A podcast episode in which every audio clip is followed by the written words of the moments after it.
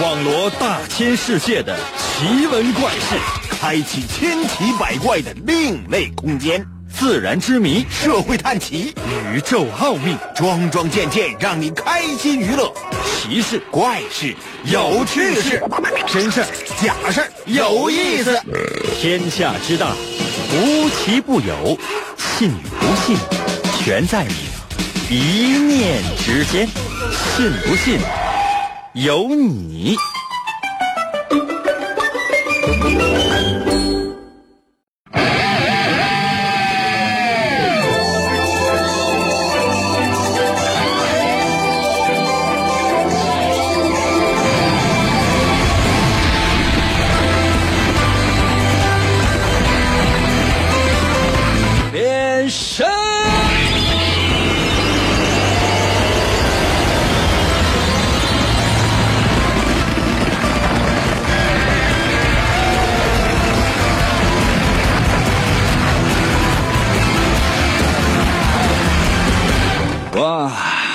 们，我们的节目又开始了。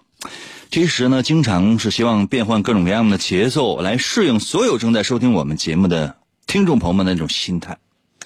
但是呢，朋友们，你们有没有发现，当我变来变去，我不还是我吗？我就再怎么样变，又能怎样？比如说孙悟空会七十二变，那七十二般变化之后，怎样？最终呢，还不是套上了紧箍咒吗？所以说，这人呢，不要有太多的变化，始终如一，你就是你。无论你装谁装的再像，其实也没有用。哎，怎么办呢，朋友们？兜兜转转一圈，继续回到我们的节目当中来。可能有些朋友说：“你说这些，主要的目的是什么？”嗯，就是闲的。你说朋友之间相互聊天呢，你总不得说点什么？比如说，哎，朋友之间见相互见面说：“哎，最近那个怎么样啊？最近还行，你呢？啊，我也还行。”话说完了，没有啥可说的了。那你说你还咋唠啊？那相互之间已经没有什么话可说了，该说的都说了，不该说的话他也不他也不能说呀。这这怎么办？过一会儿这俩人想想啊，那什么，哎，挺挺冷哈。啊，对方说：“哎，对对对，哎呦天哪，怎么就这么冷啊？”然后就是沉默。可能有些朋友说：“那就没有什么可聊的嘛。”就是这样的朋友，就最好就是不要见面了，就没有什么可聊的。就当两个人开始一起聊天气的时候，你就会发现这这不不要再见面了。以后，所以呢，现在啊，就谁关注天气预报啊，谁就是我跟你说，那这是实在是没有任何的事情可说了。所以呢，回到我们的节目当中来，现在我们的节目正式开始了，神奇的，信不信？有你节目，每天晚上八点的准时约会。大家好，我是王银，又到了我们每周一次的探案环节。我们其实呢一直在延续这个环节，为什么？因为这个环节一直都特别的受到朋友们的欢迎。很多人呢希望通过我们的节目找到事情的真相，每个人都能找到吗？那不太现实。但是确实有些人可以通过一些细枝末节，可以通过一些我给出的条件，找到事情的真相。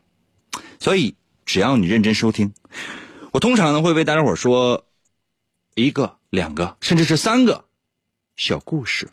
每个故事呢大概也就是三分钟左右的时间，然后请你分析推理出事情的真相。准备好的话，随时随地通过微信参与到我们的节目当中来。下面开始了。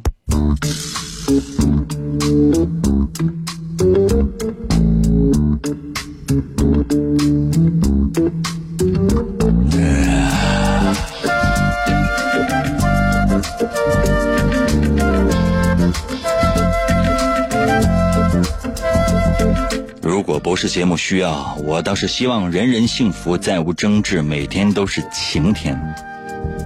不过，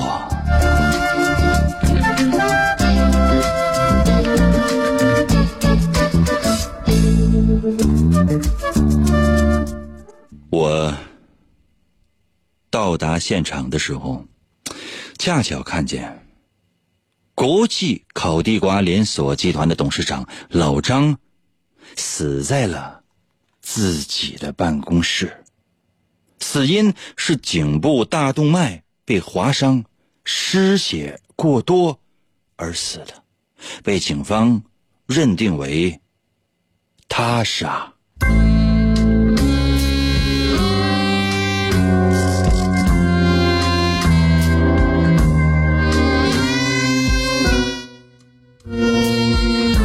我站在了现场，一阵的眩晕。警方的办案人员看到我，一阵的欣喜。哇，英俊潇洒、玉树临风、高大威猛、风度翩翩、无比可爱的银哥，希望今年你也能帮我们多破获案件呢。哼，我就笑笑，没说话。警方在案发现场并没有发现凶器，看来是被凶手带出了案发现场了。在现场呢，警方找到了三个犯罪嫌疑人，分别是坂田银时、志村新八和神乐。在警方的询问时候，我也一直在旁听，也许是因为帮着警方破获了不少的案件吧。第一个被警方问询的是坂田银时。坂田银时是国际烤地瓜连锁集团的产品参数记录员，他的身上常常带着笔和本儿。奇怪的是，坂田银时的本子上和衣服上有少量的染料已经干涸了，颜色比较红。第二个犯罪嫌疑人是志村新八，国际烤地瓜连锁集团的产品设计师。他因为是近视眼嘛，所以他戴的眼镜有一些破损，眼镜的缝隙当中好像还有一些暗红色的染料，应该已经是很旧了。第三个犯罪嫌疑人是神乐，国际烤地瓜连锁集团的保安，他常常带着一把匕首，但是刀上却没有任何的血液反应。还没等警方。下断论，我大概在心里想的是，老张的尸体被发现的时间很短，所以凶手还没有来得及把凶器处理掉，所以凶手就应该在这三个人当中。那么问题来了，请问所有正在收听我们节目的朋友，凶手？是谁呢？现在把你的答案发送到我的微信平台。其实有的时候，我想让大家呢直接上来就发答案，我知道这有点不太现实，因为不知道你有没有仔细收听。因为如果仔细收听的话，起码来讲，你可以随便猜测一个答案。但是哪那么容易呢？可以把你的分析推理，可以把你想到的一些疑点发送到我的微信平台。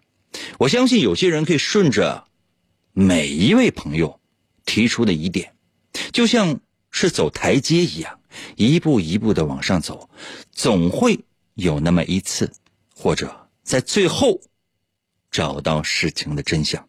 就现在把你的答案发送到我的微信平台。如何寻找我的微信？方法非常的简单。拿着手机打开微信，搜我的微信名，只有两个汉字。我的微信只有两个汉字，叫做“淫威”，王淫的微信嘛，简称就叫淫威。王淫的淫，《三国演义》的演，去掉左边的三点水，剩下的右半边那个字就念淫。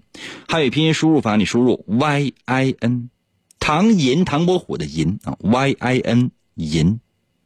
第二个字是微，双立人的那个微，微笑的微，就是两个字。淫威找到之后，直接留言。准备好了吗？如果你是刚刚开始收听我们的节目，并没有完全的仔细收听的话，我帮你用两分钟的时间总结一下，画下重点。这是你最后的机会。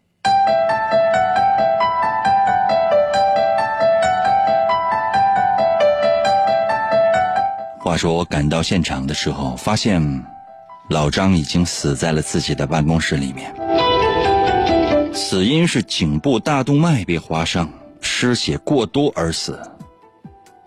现场真的有很多的血迹，所以被警察认定为是他杀。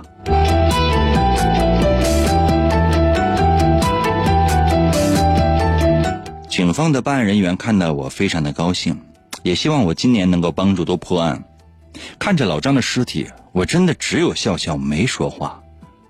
警方在案发现场并没有发现凶器，所以凶手应该是把凶器带离了案发现场。现场有三位嫌疑人，他们分别是：第一位，坂田银时。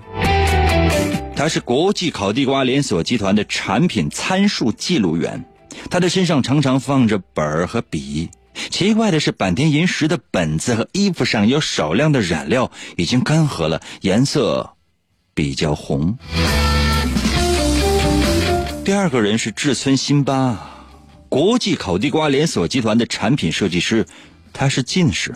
他戴的眼镜有一些破损，眼镜的缝隙当中好像有一些暗红色的染料，应该已经是很旧了。第三个嫌疑人叫做神乐，他是国际烤地瓜连锁集团的保安，他常常带着一把匕首，但是刀上却没有任何的血液反应。老张的尸体被发现的时间并不是很长。所以凶手还没有来得及把凶器处理掉，所以我想，这凶手应该就在这三个人当中。那么问题来了，是谁呢？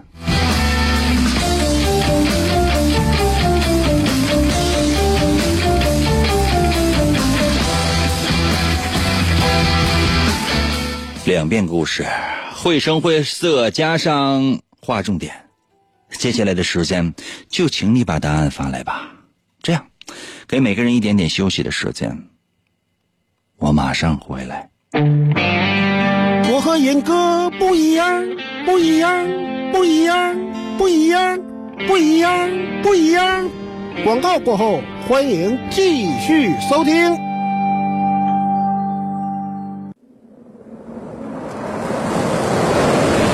王银从小就被师傅收养，并被传授波动流语言道。他先后练成了升龙思维和龙卷旋风嘴。王银一生孤独，唯一的目标就是追求思维和语言的最高境界。于是他开始参加街头语言霸王比武大会，以证明自己的实力。然而。在这一切的背后，似乎有着更加巨大的阴谋。原来，一直隐藏在幕后的独裁者，为了统治全世界而组织了这次比赛。他需要全球最优秀的主持人来实现他的邪恶计划。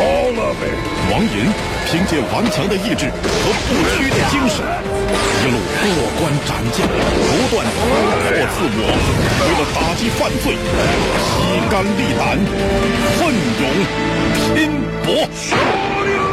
哎，继续回到我们神奇的“信不信由你”节目当中来吧。大家好，我是王银，朋友们，今天是我们的探案环节。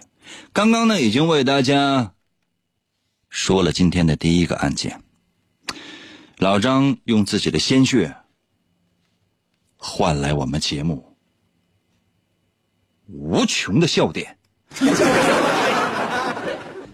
觉嗯，老张每一滴血都会给大家带来快乐，所以我要把老张做成血豆腐。准备好的话，随时随地把你的答案发送到我的。微信平台啊。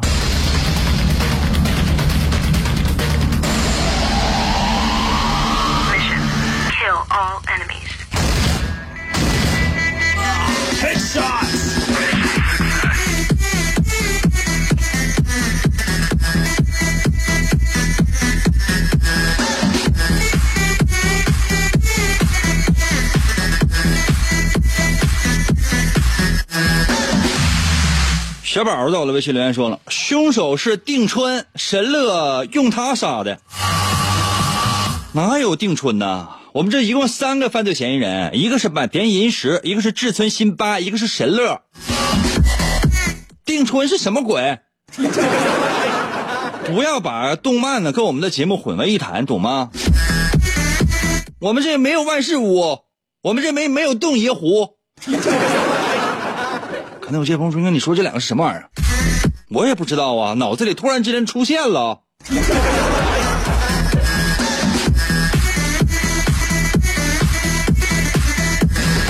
酷在我的微信留言说了：“这三个人都不是犯人，是老王你，因为你看到老张的尸体，你笑了笑没说话，那就是你。”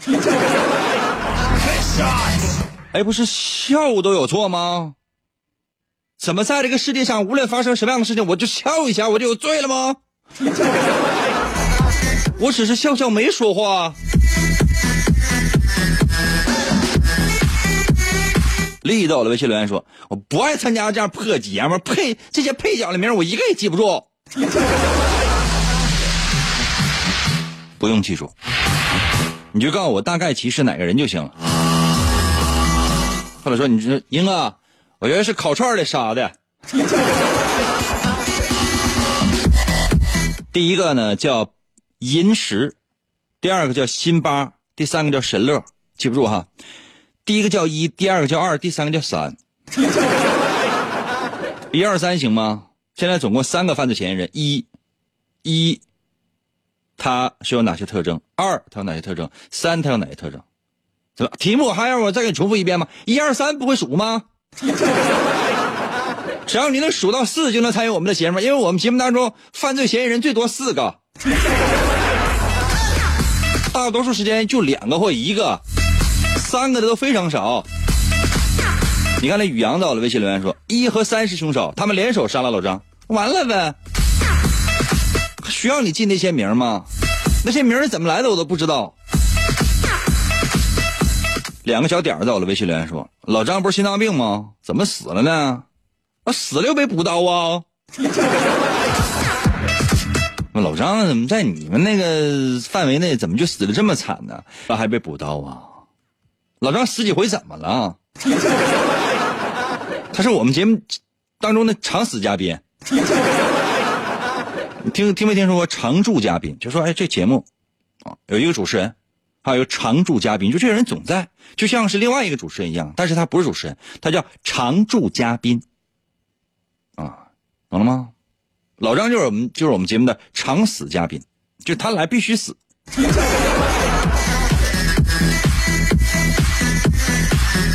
赵小赵在我的微信里说：“英哥，下次能不能凶手的名起短一点？我记不住啊。跟你说了吗？一二三，你只要记住一二三就行了。一是谁，二是谁不重要，三是谁更不重要。重要的是一什么特征做了哪些事，二是谁做了哪些事情，二是谁不重要，他是什么特征做了哪些事，三是谁不重要。哎呦我天，太磨叽了。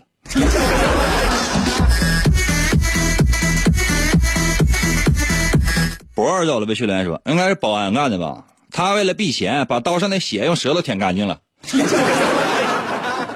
那血有没有毒啊？那老张有没有传染病啊？那能随便舔吗？这开什么玩笑？就像我看那视频似的，两个大侠就是对峙在一起了，啊，一方的大侠，那给人感觉绝对不一样。眉分八彩是目若朗星，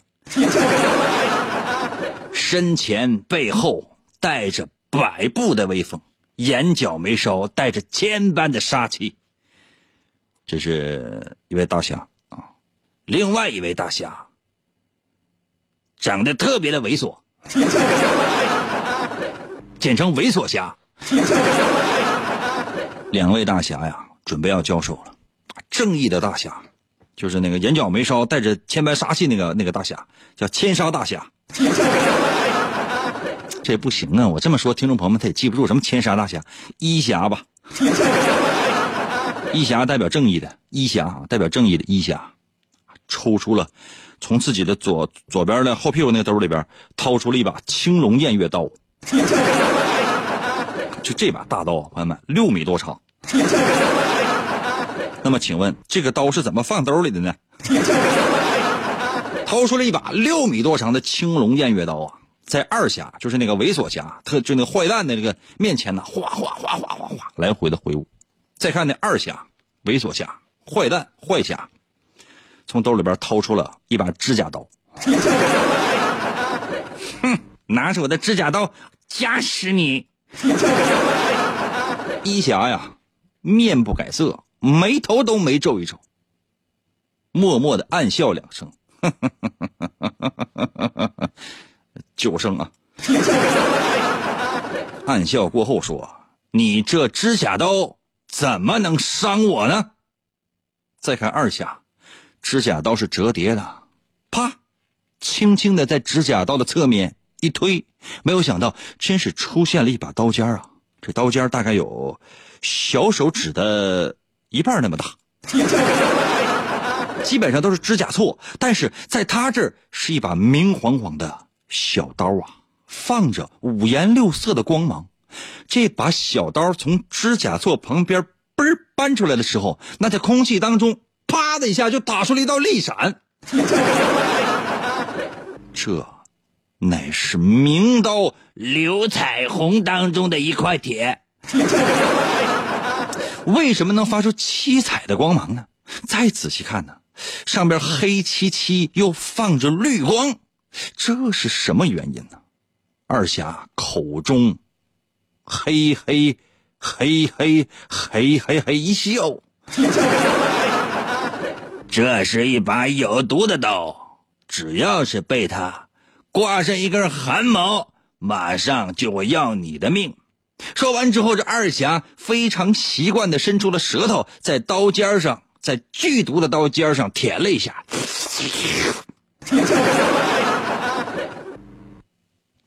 故事讲完了。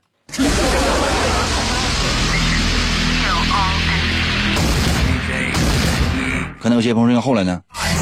死了。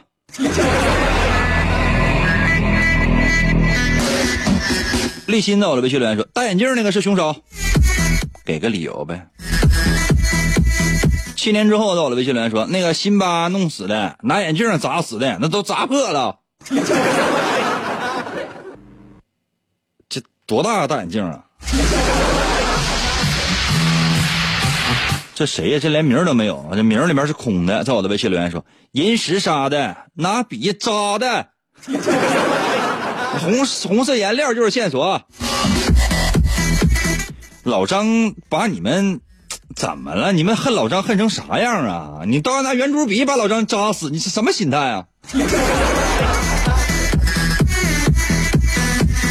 白到了微信留言说，凶手是辛巴，银石身上的干了的染料是红色的，而辛巴眼镜当中的染料却是暗红色的。实际上，那些暗红色的是血，血液发生了氧化作用之后，会由红色变为暗红色。所以，凶手是辛巴，他应该是随便找了一支笔，然后拿笔尖划破了老张的动脉行动的。另外，老王啊，服务员把车都打好了，你快回家吧，你。好的。不麻烦，在我的微信留言说：“那个赢哥，这是什么玛丽苏的脑残剧吗？” 这只是脑残剧，玛丽苏何在？我们节目当中没有任何的玛丽苏的情节，为什么？我们当这个节目当中只有男主角，几乎都没有女性。有女性上来，那不是凶手就是被害者。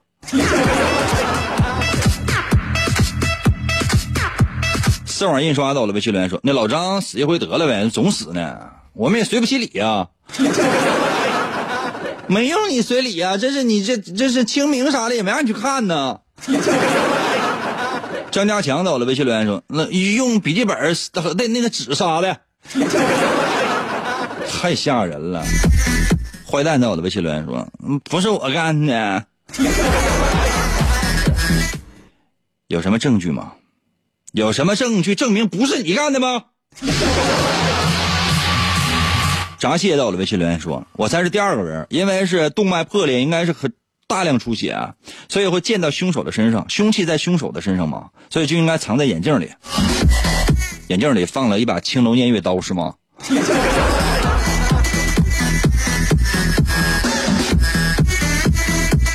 我不得不由衷的说，其实听众朋友们猜的对呀。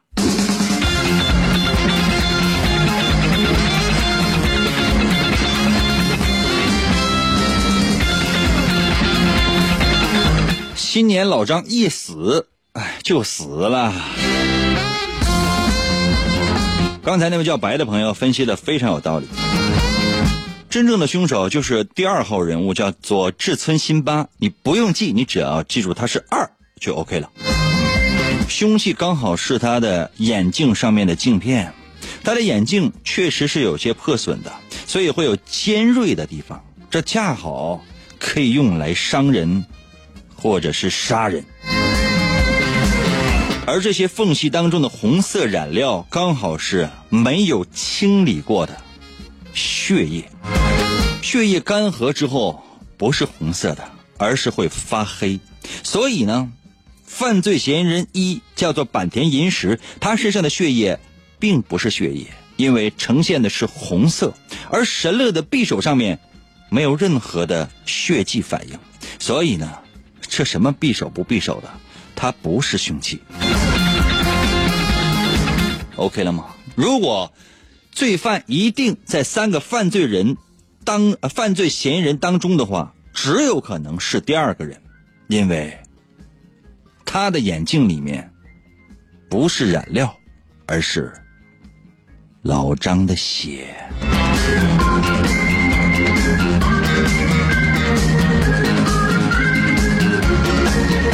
只是希望在新年伊始可以给大家呢降低难度，这是我。最朴素的心态，没发现吗？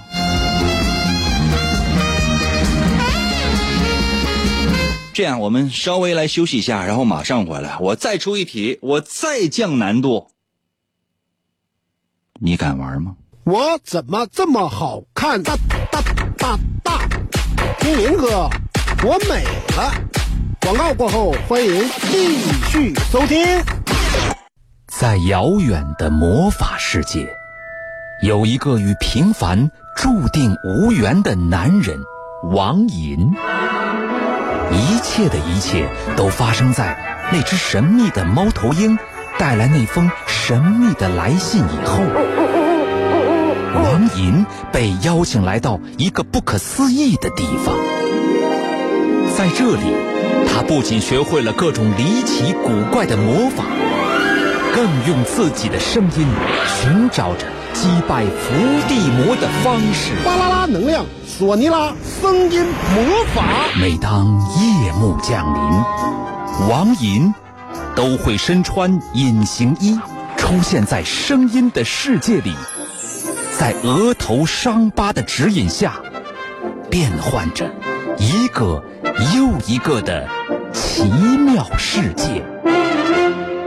哎，继续回来，我们神奇的“信不信由你”节目当中来吧。大家好，我是王银，朋友们，今天呢是我们的探案环节。哎，其实呢，刚才呢已经为大伙出了一道题了。那这道题 是不是出的过于简单了？所以很多朋友都猜对了。当然，还有一些一部分朋友没有猜对。其实没有猜对的话无所谓，可能呢是呃人名呢设置过多，因为。一个小故事，大概两分钟、三分钟，竟然出现了四个人名，我就觉得，或者五个人名，我就担心大家呢记不太清楚了。一个是老张，比如一个是我，另外还有三个人名呢，可能有点古怪啊，什么两个字的、三个字的、什么四个字的，很多人可能都记不太住。这样，我接下来这个小故事呢，我尽量呢把人名或者说把出现的人物降到最低，好吗？降到最低。一个是老张。一个是凶手，一个是我，行吗？就这三个人。我现在告诉你，一个是老张，一个是我，一个是凶手，好吗？可能有些朋友说，那凶手叫什么名字？我一会儿我可以告诉你凶手叫叫什么名字。就是我把这个凶手是谁，我都告诉你，好吗？可能有些朋友说，那我还咋猜呀？我管你！就是你，比如说你，你有没有看过柯南？柯南上来之后说，哎，凶手就已经出来了，就这件事就是他干的。就告诉你了，但你就是不可信。这故事特别简单啊，这故事特别简单，也提示呢所有正在收听我们节目的朋友，随时随地通过微信参与到我们的节目当中来吧。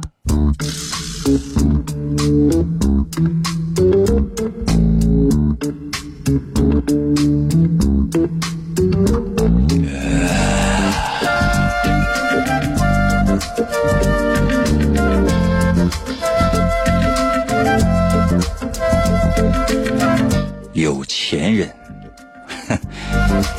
有钱人的烦恼的根源还是钱呢？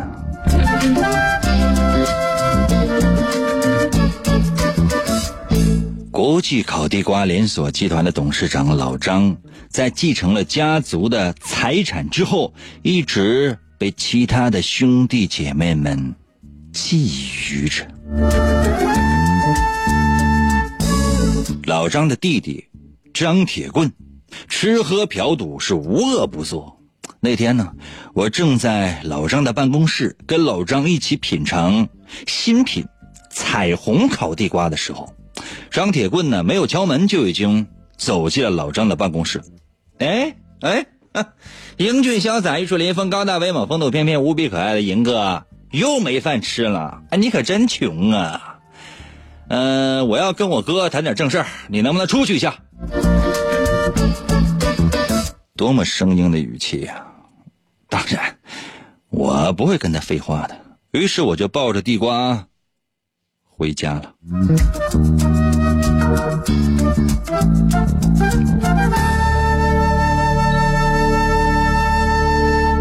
镜头一转，当老张被他的弟弟张铁棍约到悬崖欣赏风景的时候，老张被张铁棍。用刀杀害了，周围没有人看到，老张也是，谁会到这样的地方来呢？在确保老张身上没有任何张铁棍自己的指纹之后，张铁棍把老张的尸体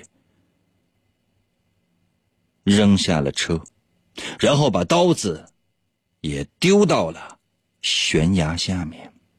然后心安理得的就回家了，只剩下老张的尸体在地上翻滚之后，落到悬崖的下面。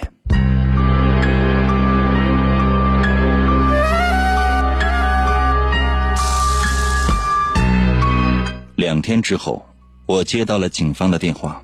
说老张已经被人发现，在悬崖的下面已经死了，希望我能够协助破案。又找我，找我无非是两点：第一，让我帮忙；第二，我有嫌疑。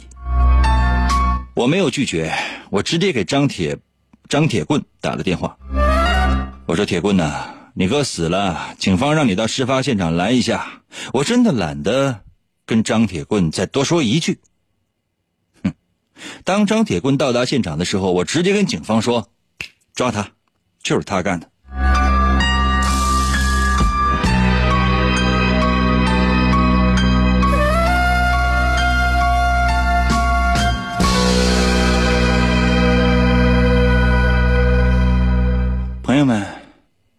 如此简单的案情，如此简单的情节，可是这一切又是为了什么呢？我是怎么做到的呢？我为什么会这样说呢？难道仅仅凭的是我的直觉吗？把答案发送到我的微信平台。如何来寻找我的微信朋友们？我最后一次说，拿出手机，打开微信，搜我的微信名。我的微信名就两个字：淫威，王银的微信嘛，简称就叫银威。搜一下吧，打开你的手机微信功能，呃，最上面不是有个搜索框吗？点一下，然后就可以搜我的微信名了。银威。王银的微信简称就叫银威嘛，银是 Y I N 啊，汉语拼音输入法你输入 Y I N 银，《三国演义》的演会写吗？去掉左边的三点水，剩下的右半边那个字就念银，唐银唐伯虎的银 Y I N 啊，唐银唐伯虎的银会写吗？就是第一个字，第二个字是微，双立人的那个微，微笑的微，你就输入 W A V，输入这两个字。其实应该已经出现了吧？如果没有的话呢，往下翻一翻，下面有什么？搜一搜“淫威”啊，小程序、公众号、文章、朋友圈和表情等等啊，这几个字，点击进入，第一个出现的应该就是吧？那如果不是的话，我都不知道你这个微信究竟是怎么弄的，一下就能搜到我的微信。然后呢，说你的答案呢，或者呢，说你的推理，哪怕说你的线索都会成为其他人找到真相的依据。不行啊还需要我帮你划重点啊。好啊。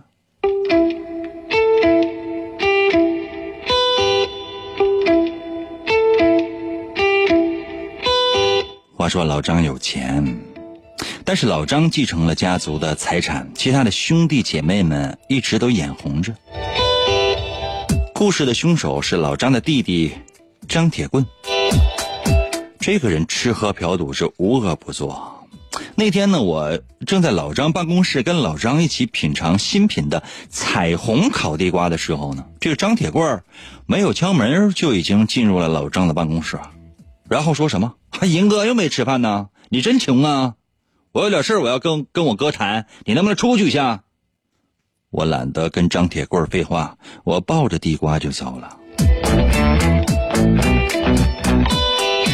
后来，老张被他的弟弟张铁棍约到悬崖来欣赏风景。那个时候呢，被老张的弟弟张铁棍用刀杀害了，周围没有人看到。我到现在也在想，你说为什么要来这样的地方欣赏风景呢？悬崖边上有什么可看的？张铁棍儿在确保了老张的身上没有自己的指纹之后，把老张的尸体呢扔下了车。老张的尸体在地上滚动几下之后，掉落悬崖。张铁棍儿把杀老张用的刀子也丢到了悬崖下面，然后心安理得的就回家了。两天之后，我接到了警方的电话，说老张已经被人发现在悬崖下面死了，希望我能够协助破案。我没拒绝，我直接给这个张铁棍打了电话。铁棍啊，你哥死了，警方让你到事发现场去一下。我懒得跟张铁棍再多说一句话。等到老张的弟弟张铁棍到达现场的时候，我直接跟警方说：“抓他吧，就是他干的。”破案有那么复杂吗？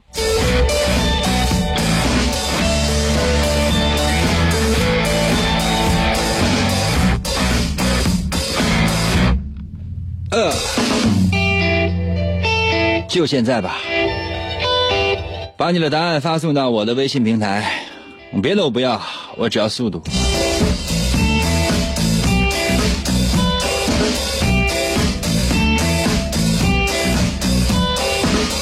不会让我再说一遍我的微信吧？我也懒得说，来吧，看一下大家在我微信平台上的留言啊。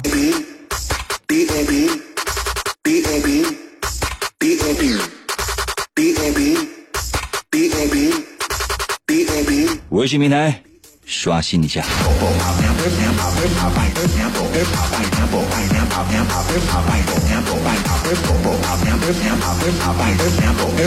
夜莺在我的微信留言说了：“那个服务员给我来个彩虹烤地瓜。”不好意思，老张死后失传了。气质到了，微信留言说：“那个老张死于六米长的青龙偃月刀，他杀人之后把刀揣兜了。朋友们，你们有没有想过，就是有没有动过脑啊？有没有动过脑啊？是哪个脑残的主持人告诉你说六米长的青龙偃月刀杀完人之后能揣兜里的？谁要有哪个主持人能说出这样的话的话，你就为你们为什么不打他？然后还继续收听他说的那个节目，我的天哪！你们简直是太宽容他了。六花到了，微信留言说了，张铁林应该没有当场死亡，把悬崖上发生的事情录了下来，再在临死的时候把视频传给了你，所以呢，你有证据指认真凶。没有张铁林很奇葩，哪谁起的名叫张铁林呢？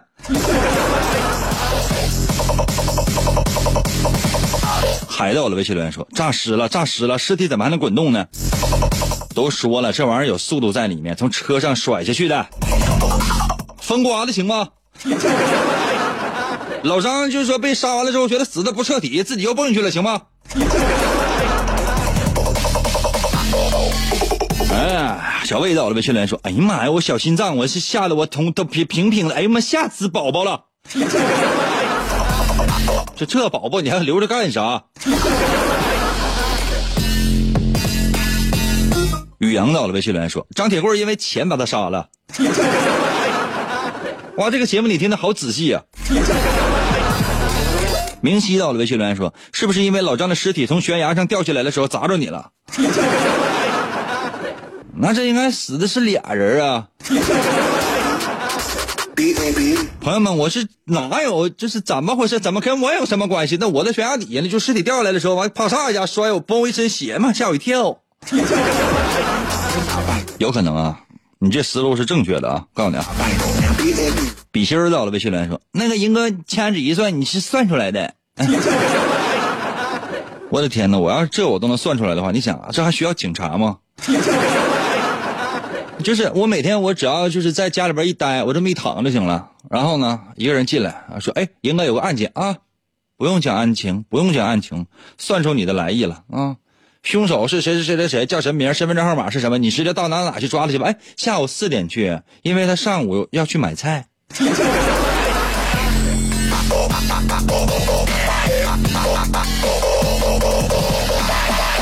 朋友们，我好厉害啊！S S S 在我的微信留言说：“老张死了吗？”死了。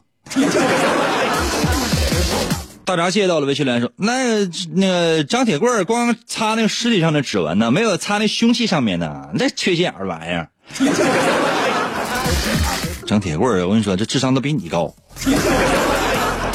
E X E 到了微信留言说：“因为张铁棍的眼镜片上有血。”这是上一道题。海到了微信留言说：“那个是张铁棍用眼镜片杀的，戴眼镜的又没有好人。”孩子，我跟你说，你别被我逮着啊！你就记着啊，我就是无论是单挑我还是我带人，真的，我就走我就一直想削你的。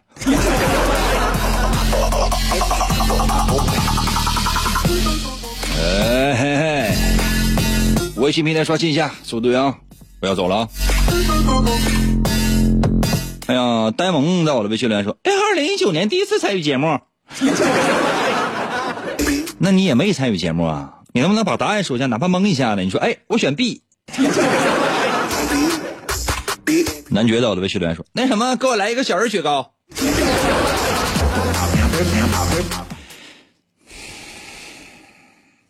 服务员给你拿雪糕。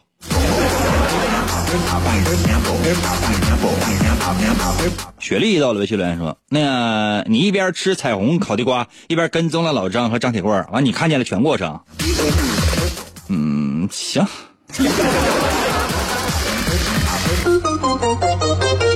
呃，墨脱到了微信留言说：“因为你吃的是彩虹烤地瓜，吃完就出现彩虹，然后你爬上去你就看到了。”好可爱的答案哦！要不是因为头像是一个男的话，我就给你个么么哒了。你太适合找御姐型的了。有没有御姐？有没有御姐？这有一个有一个小年狗。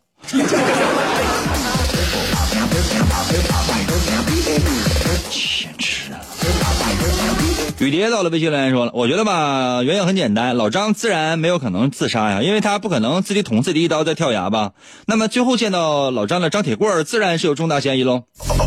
是的，真的有道理。所以说，警方也找到了我，我也有嫌疑。其实，为什么？因为我和张铁棍几乎就是最后见到老张的人，所以你的分析是对的。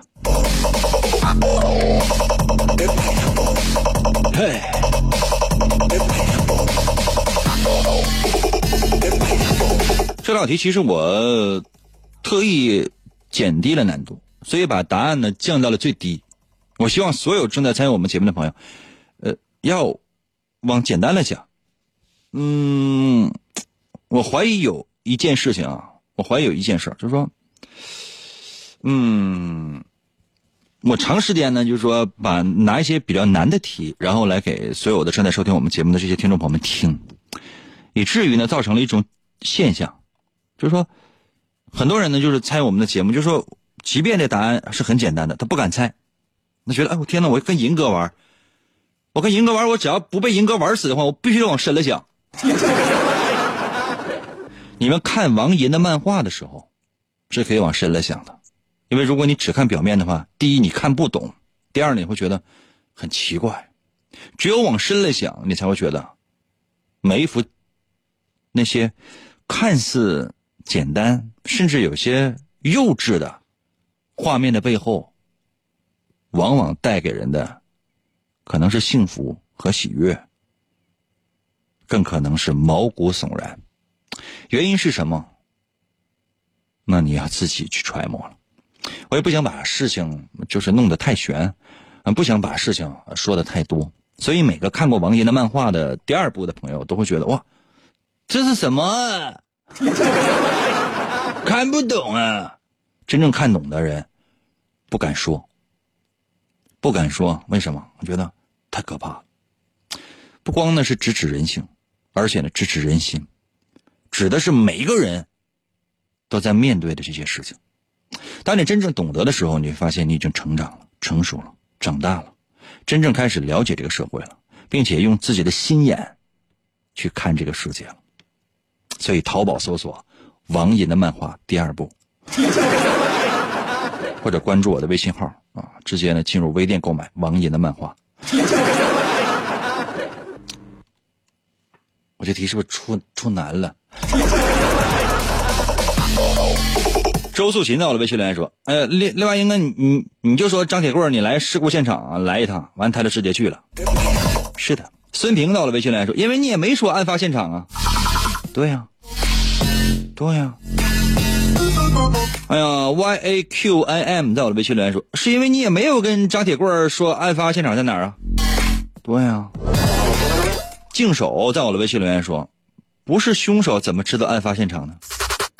哎。L P P 到了，微信留言说：“你并没有说案发现场啊，我说案发现场了。”星辰到了，微信留言说：“你没有跟铁棍说具体的地点。”我这么说你懂了吗？给别人可惜了，在我的微信留言说：“你我的呀，你的在哪呀？”刘婷婷到了，微信留言说：“张铁棍本来就应该并不知道案发现场的，但是他却知道案发现场在哪儿，所以呢是他杀的呀。”对呀，对呀，就是这样啊。田玉亮到了，微信留言说：“老张自己滚下去死的。”说的对。Z 到了，微信留言说了：“你只和张铁棍说去事发现场，并没有说具体的地点。他去了，说明他知道在哪儿，所以他是凶手。阴功啊，就这么简单呢。其实我只是跟张铁棍说：“你哥死了，警方让你到事发现场来一下。”我说的非常明白。我说我我懒得再跟张铁棍再多说一句话。当他到的时候，我直接跟警方说：“抓他，就是他干的，完事儿了，就这么简单。我什么都不需要，我只需要让他去，然后让警方抓住他。”一半答对，一半没答对，原因是什么？自己想。有的时候不要不要把事情想的太复杂，没那么复杂。包括我在内，哥是多简单的一个人呢。明天同一时间，等你啊。